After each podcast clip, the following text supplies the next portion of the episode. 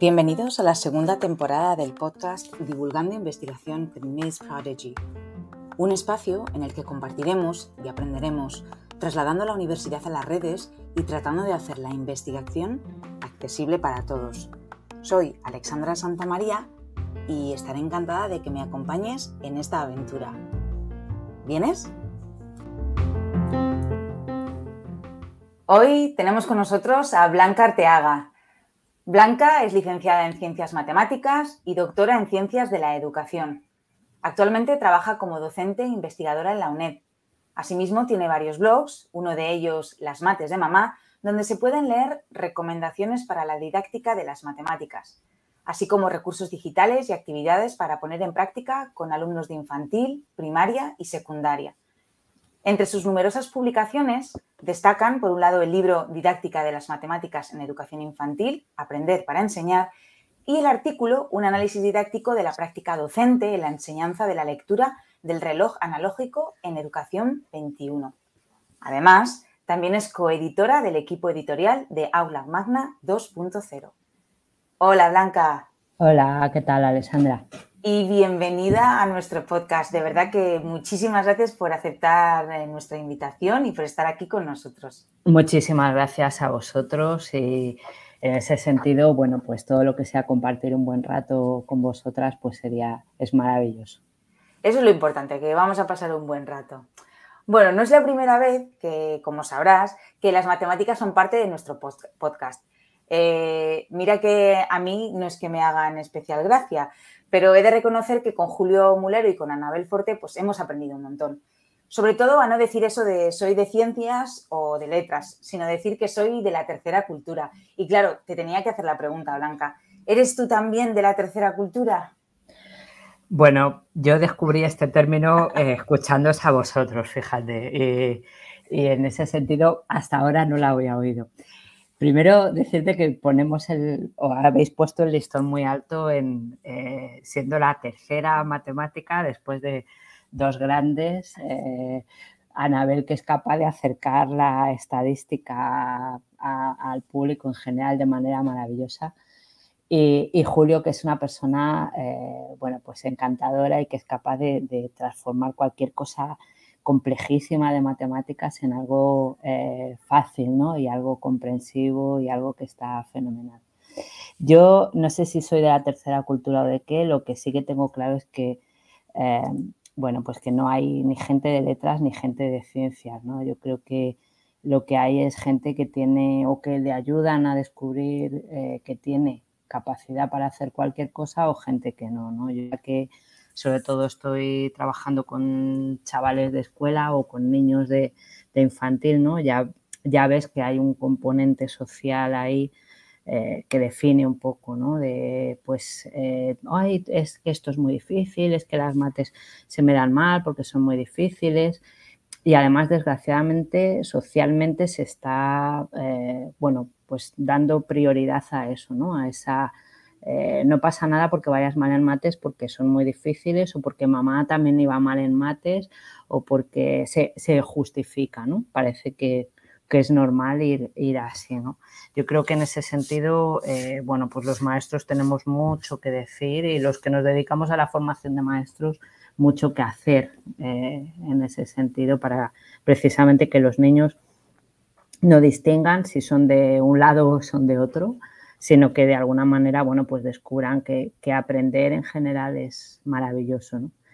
Y, desde ahí, bueno, pues creo que ni, mis antecesores ni yo somos puro matemático y nos dedicamos precisamente más casi a la literatura que, a, que, a, las matemáticas puras, ¿no? Ellos un poquito más, yo un poquito menos, pero creo que todos tenemos un lado oscuro donde trabajamos escribiendo con la literatura. Y grandes divulgadores también, que lo veremos más adelante. Sí, pero eh, fíjate, yo te diría casi que mi parte más, eh, más personal y más eh, de disfrute viene precisamente de escribir, ¿no? O sea, yo, y de hecho ha sido una de las grandes eh, cosas que me han pasado en, el confinamiento. Creo que hay que sacar las cosas buenas, ¿no? También de aquella, aquellos momentos. y, hicimos un grupo de, te diría casi de eh, locos variados de diferentes partes del mundo que nos unimos para escribir, para aprender a escribir y, y salió nuestro primer libro de cuentos eh, poco después del cierre, de que nos abrieran las puertas para salir. Así que os animo a, también eh, mirarlo, no tiene nada que ver con las mates ni nada por el estilo. Así que somos las letras del cambio y escribimos cuentos para mayores. ¿Y cómo se llama el, el, libro? Crónicas de un, de un planeta herido. Genial. pues para que nuestros oyentes, si quieren echar un vistazo y, disfrutar de esa, de esa lectura también diferente. Para que, veáis que los matemáticos, para que veáis que los matemáticos no somos tan cuadriculados. Eso es. No, no, si, si Julio, eh, Anabel y tú nos estáis demostrando eso, porque los tres pues nos habéis hablado de mucho más de que son mucho más que de, que de matemáticas, ¿no? Entonces, bueno. Y tampoco ah, es que seamos más listos, ¿eh? No creo. es otro de los mitos. No.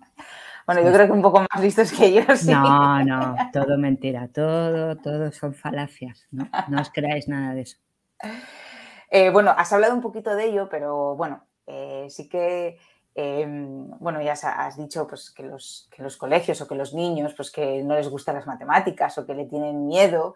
Y entonces, pues sí que me gustaría saber cuál es tu opinión. O sea, quiero decir, que, que si hay algo que se está haciendo mal eh, desde el colegio o desde los centros o ¿Por qué ese miedo tan, tan atroz a las matemáticas? A ver, eh, primero... Yo sé que es una pregunta complicada, pero... Sí, es complicada porque eh, precisamente como trabajamos con personas, pues tampoco podemos generalizar, ¿no? Y cada mm. situación pues requeriría un, un tratamiento diferente, ¿no?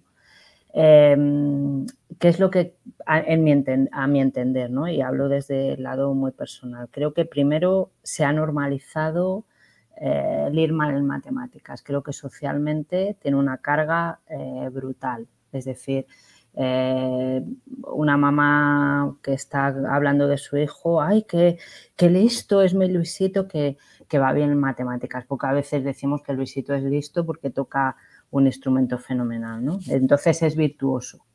Eh, bueno, pues ese eh, mito se ha normalizado y se ha eh, extendido y generalizado, ¿no? Creo que es algo absurdo, ¿no? Ni creo que la gente que estudiamos matemáticas seamos, si es que existe lo de ser más listo o, menos listo, ¿no? Que a mi entender tampoco creo que, que exista algo así. Eso desde ahí. Otra, desde que socialmente también no pasa nada porque eh, hagas algo mal respecto a las matemáticas o que en prensa se publique un gráfico mal hecho o que, es decir, hay algo que, bueno, pues parece que como, como es complejo, pues ya está, tiene toda la justificación del mundo. Eso a nivel social. Luego, a nivel escuela o a nivel facultad, me voy a poner un poco en el punto de mira creo que no estamos formando bien a los maestros desde el lado de las matemáticas. Es decir, si nos ponemos a analizar los planes de estudio de magisterio de la mayoría de facultades, eh, hay una carga eh, matemática mm, no compensada. ¿Por qué no compensada? Porque vemos que hay facultades donde tienen demasiada carga matemática del contenido matemático, otras tienen demasiada carga didáctica y otras tienen poca carga de todo. Con lo cual, eh, bueno, pues tenemos un problema. Tenemos un problema precisamente porque muchas veces en las facultades de magisterio damos clase matemáticos puros, no dedicados a la didáctica. Y yo lo digo desde el corazón. Si yo hubiera sabido la didáctica que sé ahora cuando empecé mis clases eh, allá por el año 96 en, en la Carlos III o después en el instituto, poco tiempo después, pues probablemente hubiera dado mucho mejor las clases, ¿no? Entonces, eso es lo que no tenemos em, conciencia de la especialización en magisterio. Muchas veces, y yo lo he vivido en primera persona, a magisterio a dar matemáticas llega el que le sobran horas de geometría o el que le sobran horas de topología, ¿no? Por poner dos extremos. Entonces, bueno, pues creo que ahí sí que tendríamos que tomar un poco de, de conciencia desde el ámbito universitario de, qué estamos haciendo o qué no estamos haciendo más bien para, para dar respuesta a esto. Como tú nos has indicado, eh, te dedicas o, te centras en la didáctica de las matemáticas. Y pues durante la pandemia eh, muchos eh, docentes tuvieron que, enseñar esta, esta, asignatura o pues de manera online. Y nosotros desde nuestro mm, grupo de investigación hemos podido ver que había docentes a través de numerosas entrevistas que a la hora de pasarlo a, una plataforma, eh, pues les ha costado mucho todo lo que tiene que ver pues con, las eh, fórmulas o con, estoy hablando de profesores de universidad. Y, bueno, eh, ellos sí que veían esas diferencias entre enseñarlas de manera presencial a hacerla online. ¿Tú qué opinas? Bueno, yo creo que más que desde el lado del que enseña, creo que em, la dificultad ha estado desde el lado del que aprende. ¿no? Hemos querido trasladar la escuela a las casas. Primero, mm, creo que el gran problema inicial fue el tema de los dispositivos, de, bueno, pues los dispositivos probablemente eran insuficientes, pero luego además es que un estudiante que estudia online requiere un cierto grado de autonomía que, no fue viable de un día para otro. Es decir, eh, yo tengo amigas de infantil que me parece una locura querer dar clase a, niños que están más preocupados de si jugar o em, pelear con el hermano que está al lado. O, es decir, eh, creo que, eh, es que es lo mismo que hacen en el aula, ¿no? O sea, el aula infantil precisamente la interacción es una de, las virtudes. Con lo cual, bueno, pues es muy complejo, ¿no? Una cosa es enseñar y otra cosa es entretener y a veces hemos querido transformar una en la otra o otra en la una, ¿no? Em, a la hora de digitalizar eh, lo que tenemos, bueno, pues creo que a día de hoy ha cambiado mucho esto, ¿no? Y yo empecé online hace ya unos cuantos de años y es verdad que al principio las herramientas con las que contábamos eran bastante limitantes.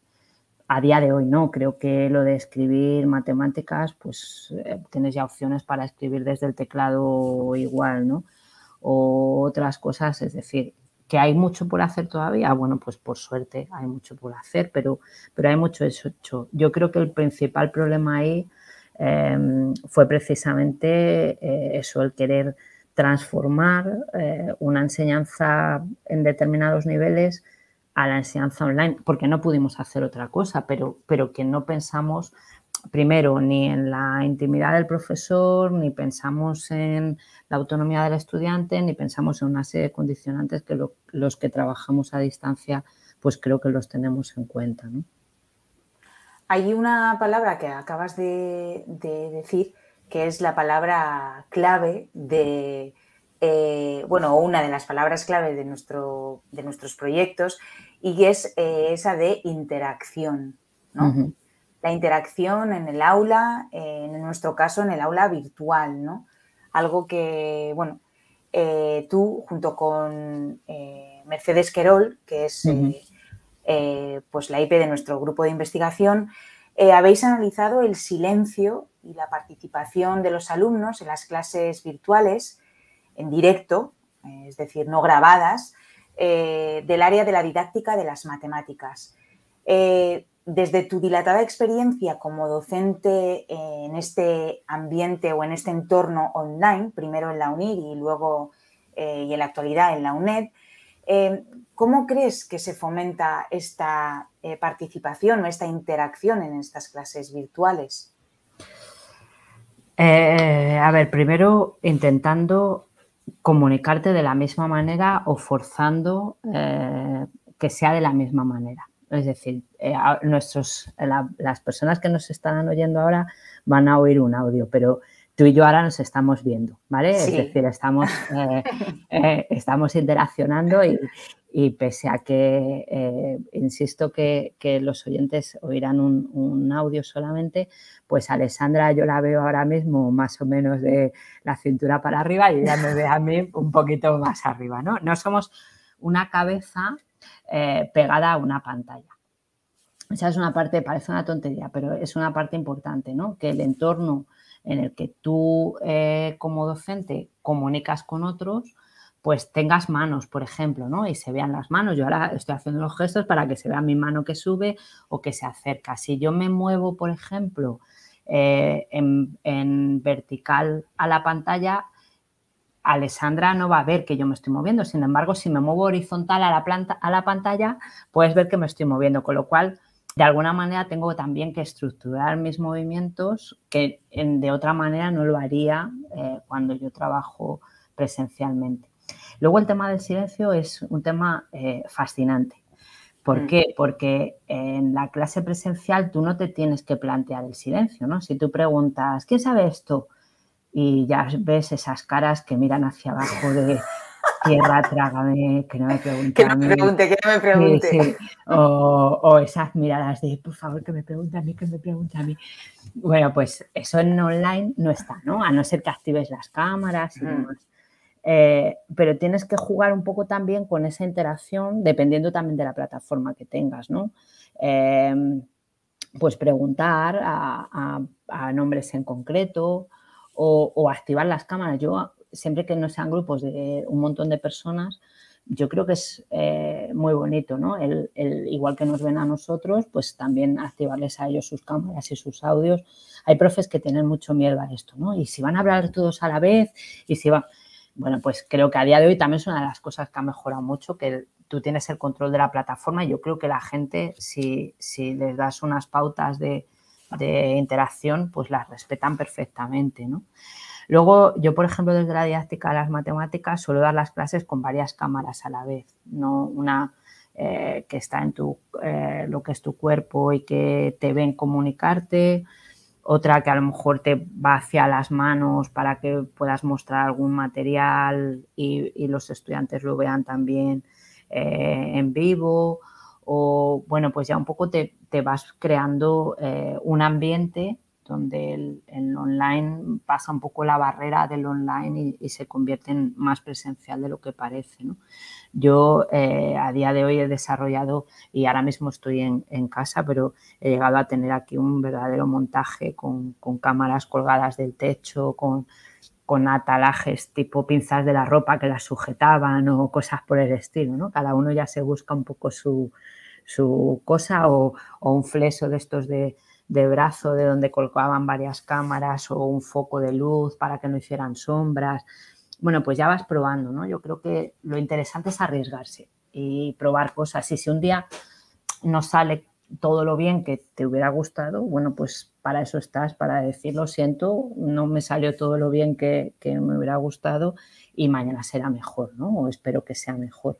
Eh, creo que precisamente la enseñanza online nos pone, mm, nos tiene que hacer ser más humildes. Primero porque todo se queda grabado y hay personas, profes todavía que no están preparados para eso. Eh, en la clase presencial te equivocas y se, se diluye. En la clase mm. online te equivocas y ahí se queda para el resto de los días, ¿no?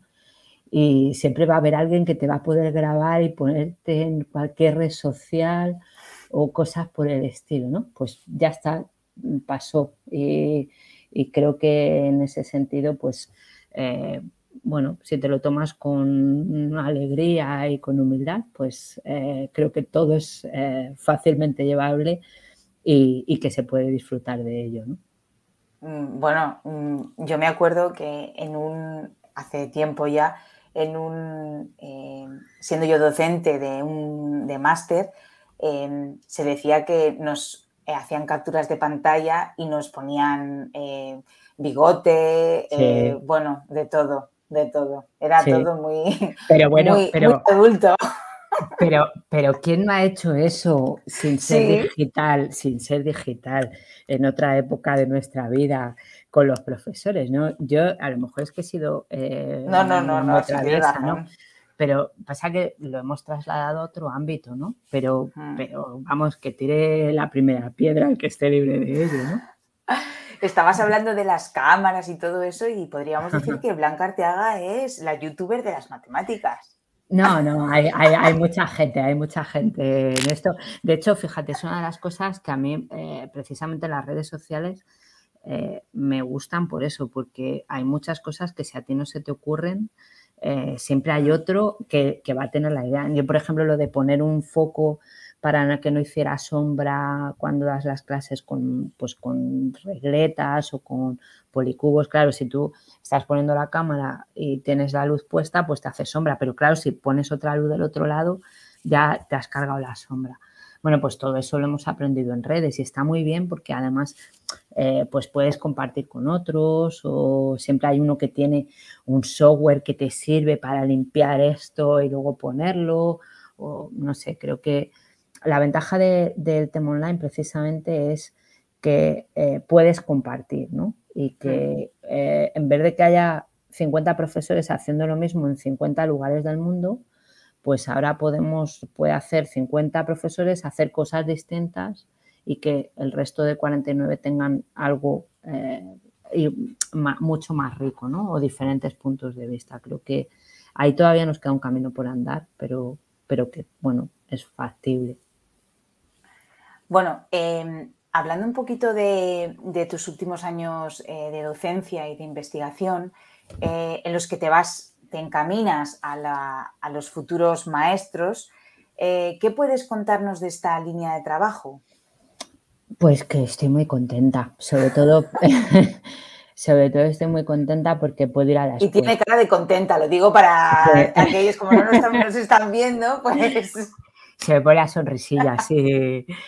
Eh, a ver, para mí precisamente el, ir a la escuela a poder investigar eh, creo que es algo maravilloso, ¿no?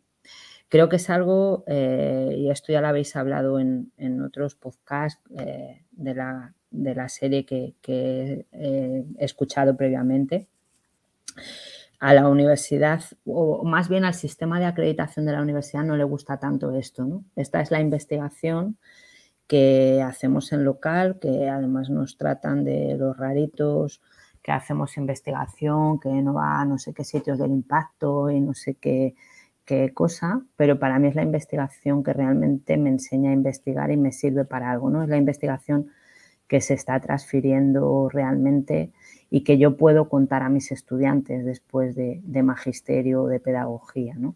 Si yo no voy a la escuela y yo no aprendo con los maestros que están en la escuela, no observo a los niños, no veo si este método funciona mejor que este otro, siempre partiendo de que los resultados no son generalizables y lo que me funciona con esta clase puede no funcionarme con esta o con este niño sí y el, el del banco de al lado ¿no?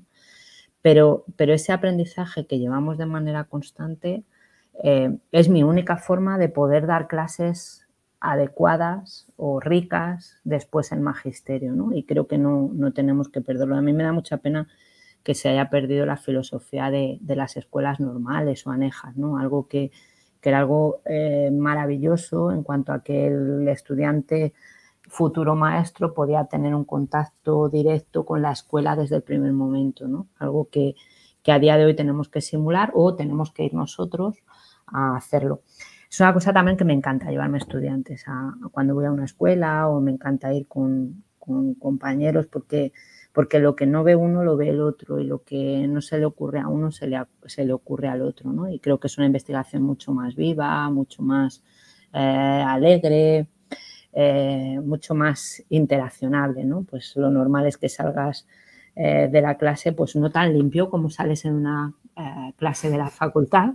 Y lo normal pues es que salgas con plastilina o cualquier fluido variado o incluso con algún piojillo que otro. Pero ya está, eso se queda, eso no lo contamos nunca por escrito en la investigación y listo. Así que, pero eh, creo que es muy, muy importante que la escuela y la universidad trabajen juntas, ¿no? Y, de los niños se aprende mucho, mucho, mucho y, creo que nos, todavía tenemos mucho que aprender para poderles enseñar bien. Pues eh, fíjate, Blanca, que con algunos de nuestros invitados siempre hemos hablado de esa conexión entre, entre universidad, eh, bueno, y en tu caso el centro, eh, bueno, pues lo hemos visto con nuestra invitada María Luisa eh, Pérez Cañado, eh, cuando hablábamos de bilingüismo, eh, incluso, ¿por qué no la profesión del, intérprete con también con la docencia, ¿no? Cuando unimos eh, pues, lo que es la profesión con, la docencia. Entonces, bueno, me parece muy interesante eh, que nos hables de, este, de esta unión y la importancia de, este tipo de investigación, ¿no? Investigación, ya te digo que es complejo luego em, darle salida tal y como nos ya. ¿no? Sí, sí. Desgraciadamente, eh, parece que si no tienes 300 niños a los que estar analizando, tu investigación no vale de nada, ¿no? O sea, estamos eh, juzgando la investigación muchas veces por, las cifras, por las cifras de partida, no por las cifras de llegada. A mí, observar a un niño y ver cómo ese niño interacciona con unos materiales me puede resultar mucho más rico y sabiendo y siendo consciente que es un niño en una situación concreta, con unas características determinadas y que probablemente lo que está haciendo ese niño no lo vaya a hacer otro más, ¿no?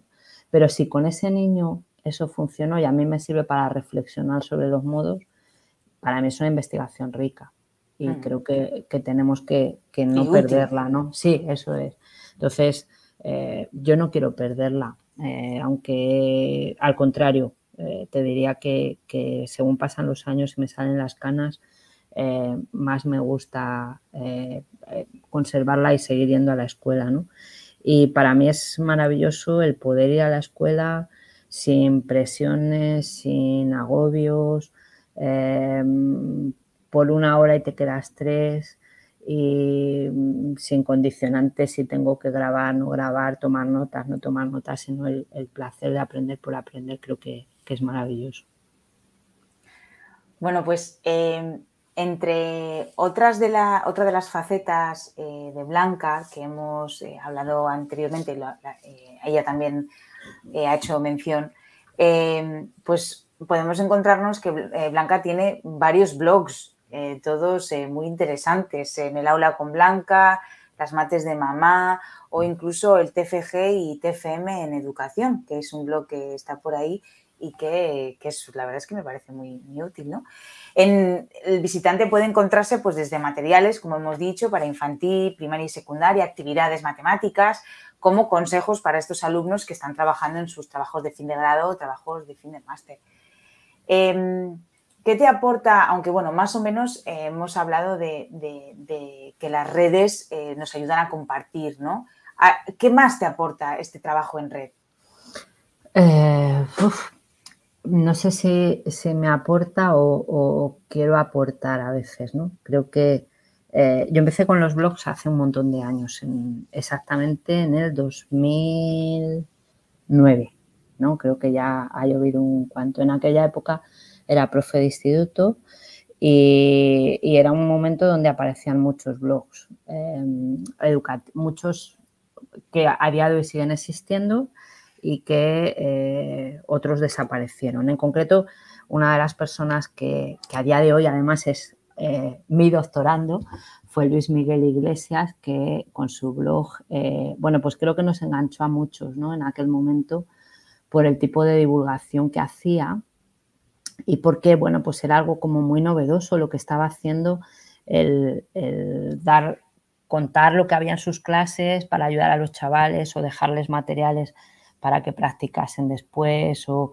aclarar conceptos básicos a través de un pequeño vídeo, algo que a día de hoy es eh, normal, en aquel momento pues no lo fue. Entonces, en 2009. claro, Además, eh, yo en aquel momento daba bachillerato y, la angustia de aquellos chavales por, por superar la, prueba de, la PAU, creo que se llamaba por entonces, eh, bueno, pues me sirvió un poco pues para retroalimentarles, ¿no? Y dejarles tareas o si me preguntaban una cosa, pues grababa un, pequeño vídeo y lo subía, que, era toda una historia en aquel, en aquel tiempo, ¿no?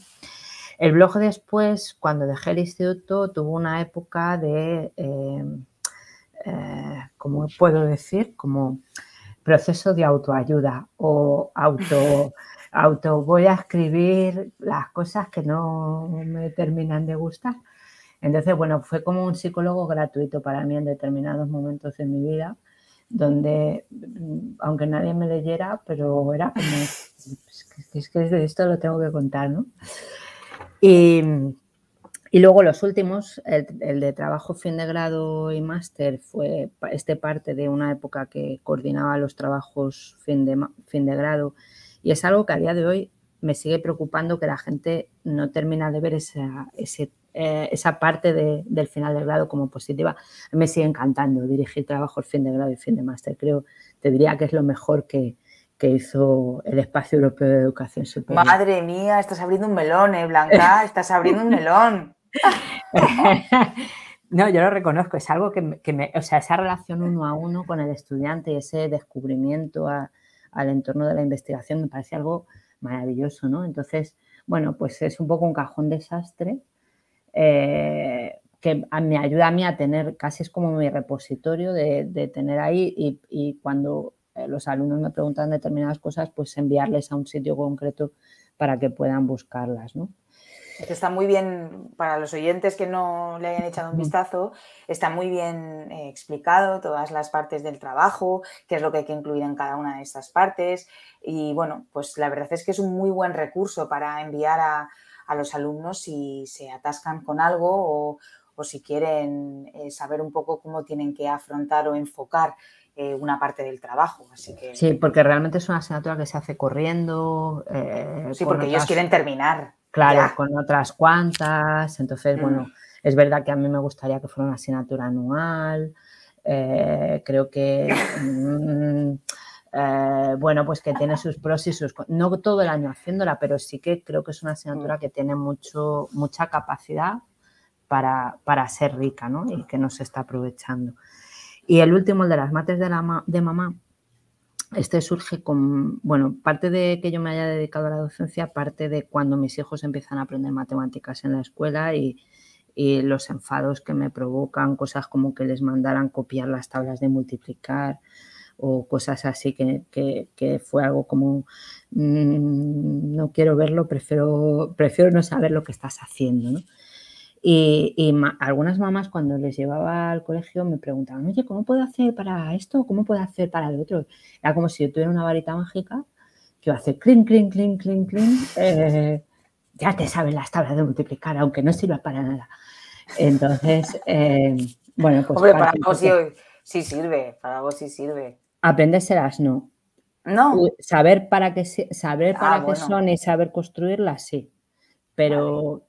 una cosa es aprenderlas y otra es cantarlas. Y es que yo he sido de las de cantarlas, eh, de multiplicar, ¿eh?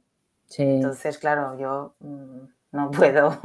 Claro, pero, pero precisamente eh, es lo que te decía antes, de por eso muchas veces hay algunos tenéis pensamientos de que no, de que no sois buenos en mates, pero porque nos han enseñado mates.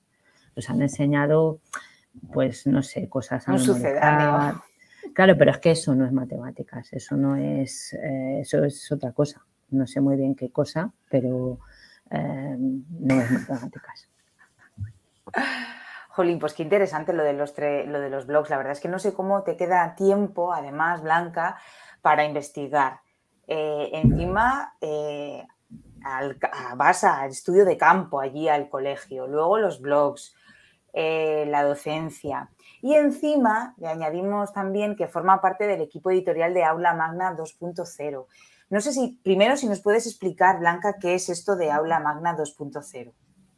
Pues mira, Aula Magna 2.0 aparece antes de, existe antes de que yo llegara. Eh, era un grupo de editores de revistas que se unen un poco, yo creo, de manera casual para compartir penas, ¿no? Penas para llorar juntos. Básicamente. Eh, en el entorno universitario, para los profesores universitarios que, nos escuchan, el tema de las revistas es algo como a la orden del día, ¿no? Y siempre muy, parece, muy de moda últimamente. Sí, y siempre parece que el malo del juego es la revista, ¿no? Eh, cuando nos rechazan un artículo eh, o, o, cierran durante un periodo, el, ahora está muy, muy, es muy habitual pues que la revista te diga, mira, solo puedes mandar artículos en el mes de marzo y en el mes de octubre, por ejemplo. ¿no? Mm. Em, bueno, pues aquello aparece en ese sentido y aparece precisamente porque eh, los editores de las revistas están desbordados, ¿no? están desbordados porque eh, cada vez que abren el periodo se juntan con un montón de artículos, porque los que los estamos enviando tenemos un montón de presión para enviarlos, porque además no te vale mandar a cualquier revista, tiene que estar en, el cuartil X, que además los cuartiles matemáticamente son incorrectos, lo digo desde aquí. Eh, eso no son cuartiles, esos son trozos de números, porque los cuartiles matemáticos agrupan 25%, 50%, 75%, y eso no es. O sea que encima estamos engañados también con los cuartiles. Estamos engañados con tantas cosas. Madre que, ahora, no quiero decir porque esto va a quedar grabado y entonces luego nos ponen un gomete en la frente. Eh, o dos. O van a poner dos. Entonces yo llego a conocer a este grupo así como un poco por casualidad, casi te diría que por un café tomado en cualquier cafetería y, me quedo con ellos, ¿no? Con la parte friki de, bueno, pues mejorar un poco la web, eh, llevar las redes sociales y, demás, ¿no? Igual que, bueno, pues soy, eh, llevo las redes sociales de algún sitio más que no, no voy a mencionar. Em, entonces, bueno, para mí, ¿para qué ha supuesto a la aula magna? Pues ha supuesto conocer el mundo de las revistas, asistir a los congresos de revistas, al CREX, que es una vez al año, este año es en, León, eh, que hay además un ambiente maravilloso en ese, en ese congreso. Eh, me ha servido para darme cuenta de cuánto bueno y cuánto malo hay por detrás de las revistas, cómo depresionados están también en el entorno de la revista y ver que no son los malos de la película, sino que son uno, iba a decir unas de las víctimas del sistema, pero el sistema es etéreo y tampoco quiero, hablar de ello, ¿no? Pero sí que eh, es algo que, se, que es muchísimo trabajo, no reconocido, no pagado. Eh, eh, bueno, pues mm, a día de hoy dan más problemas que, beneficios muchas veces, ¿no? Entonces, bueno, pues es un grupo de, gente muy maja. Eh, tenemos em, la página web, todos los viernes publicamos un artículo, pues bien de difusión de uno de los artículos de las revistas, o bien de alguna problemática de los editores, o bien de sexenios, impactos, métricas, todos esos palabrujos que, que, que, nos tenemos que saber. Cuartiles. cuartiles también. Lo que pasa es que de cuartiles no solemos escribir porque como son ficticios... Son pues, así ficticios, Pues eso, sí. Claro. Eh, entonces, bueno, tenemos eso y luego los martes pues vamos publicando llamadas de las revistas o congresos que hay también abiertos o nuevos números de la revista que han salido. Eh, tenemos de hecho ahora una sección que es eh, llamada de artículos, pues para que esté un poco todo recopilado lo que, lo que se pide en las revistas o los tiempos de apertura y cierre, porque es eso, o sea, las revistas muchas de ellas han tenido que, cerrar porque no podían más, es decir, eh, tenemos unos cuantos de compañeros diagnosticados de puro estrés porque, porque no pueden canalizar, ¿no? Y, muchas veces sin apoyo, sin recursos, sin dinero, sin nada por el camino. Y, la verdad que estoy muy contenta de estar con esa gente, así que de vez en cuando hacemos alguna reunión así presencial, que está muy bien también. Claro, y teníamos una, teníamos una prevista y fue esto del confinamiento y la tuvimos que cancelar, que además era en Cuenca, en mi tierra, y que nos la habíamos pasado muy bien, pero la tenemos agendada. ¿eh? Cuanto ah, esto mejore un poco, pues eh, recuperaremos esas reuniones. ¿no? Y, yo creo que, es un, para mí ha sido una forma de humanizar eh, la publicación eh, y quizá de de ponerle rostro y nombre a, mucha gente que, está haciendo mucho por ayudar a la, divulgación de, la educación en España, a la investigación en educación mejor, que, pasan desapercibidos, pero que, tenemos gente aquí que está haciendo cosas muy, muy chulas y, esforzándose mucho porque a los demás eh, nos den las famosas acreditaciones o, o nos den proyectos o nos den otras cosas. ¿no? Así que creo que, con pocos recursos eh, tenemos un campo en, las revistas eh, muy interesante y además todas nuestras revistas son libres de, pago, ¿no? Y, creo que en ese sentido también, ahora que está de moda el, pagar por publicar y ese tipo de, cosas, ¿no? Que ni voy a criticar ni voy a defender, al contrario, creo que cada uno sobrevive en la balsa que puede. Y como puede. Eh, eso es. Pero bueno, creo que mm, reconocer el valor de las revistas españolas creo que, también está bien y de muchas revistas que permanecen publicando en castellano porque, porque no hay recursos para, llegar a más, ¿no? Mm. Probablemente lo que estás diciendo eh, en cuanto a lo que hace eh, Aula Magna 2.0 sería algo que todo investigador eh, debería hacer en algún momento de su vida para darse cuenta de, de, ¿no? De quién hay detrás de una revista o en una publicación y el proceso que, sigue y quién... Que detrás hay otro que está como nosotros, intentando sobrevivir en una balsa diferente, pero, pero que es así, o sea que, desgraciadamente eh, este es el sitio donde navegamos, ¿no? Para mm. bien y para mal. Y ya para terminar, Blanca, em, estamos en un momento de juicio en las revistas o a la evolución desde las, a evaluación desde las revistas, la evaluación, no la evolución. Y me gustaría saber qué opinas eh, sobre este formato de divulgación de los resultados de la investigación. En los artículos, o sea, te refieres a la divulgación desde eh, artículos de investigación únicamente, Eso ¿no? Siendo sincera, eh, creo que hay muchos artículos que no se entienden. Es decir, eh, hay veces. Pero fíjate, mira, voy a decir una cosa yo también.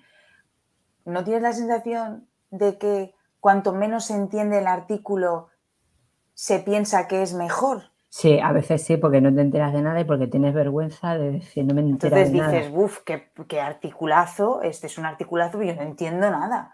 Pero luego yo escribo como para niños de primaria y digo, esto lo entiende cualquiera, esto es súper básico. Sí. Pues no vale lo eh, mismo. Sí, eh, yo creo que tenemos un problema y el problema viene influenciado por muchas cosas.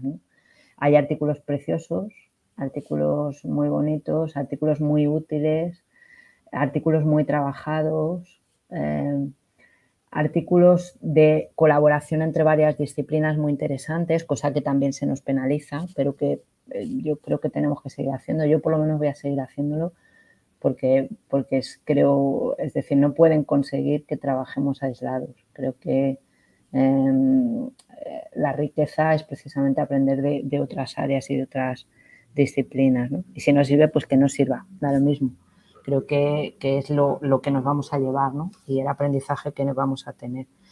Em, creo que es difícil evaluar eh, los méritos, pero que la única evaluación que se nos haga sea por ese mérito y por un mérito que además está em, condicionado por una cosa que se han inventado que se llama impacto y que es irreal porque hacen cosas con números que no se pueden hacer y suman medias que las medias no se suman, entérense, las medias no se pueden sumar. Eh, mm, entonces, eh, bueno, pues creo que eh, está mal, está mal porque además los que estamos en el área de la educación somos docentes y también nos deberían exigir que diéramos buenas clases y que nuestros estudiantes aprendiesen. Eso pasa desapercibido, es decir, no sirve para nada. Yo mi única forma de, de progresar, igual que la tuya, igual que la de todos los que tenemos alrededor, es tener X artículos en tal cuartil, eh, con tantas citas, y ya está, ¿no? Y si das bien las clases, pues oye, pues bien. Pues y mira, qué suerte. eso, y si las das mal, pues, pues ole, que bien también, ¿no? Que, y si corriges las tareas de los estudiantes, pues, pues bien, y si no, pues da lo mismo. Es decir, estamos en un momento donde desgraciadamente da lo mismo atender al estudiante que no atenderlo porque a nivel curricular para nosotros da igual, ¿no? Entonces, eh, creo que esto también los estudiantes deberían saberlo, ¿no? Que muchas veces eh, trabajamos contra corriente precisamente por, por, preparar bien las clases, por eh, atenderles, por darles recursos, por estar pendiente de ellos.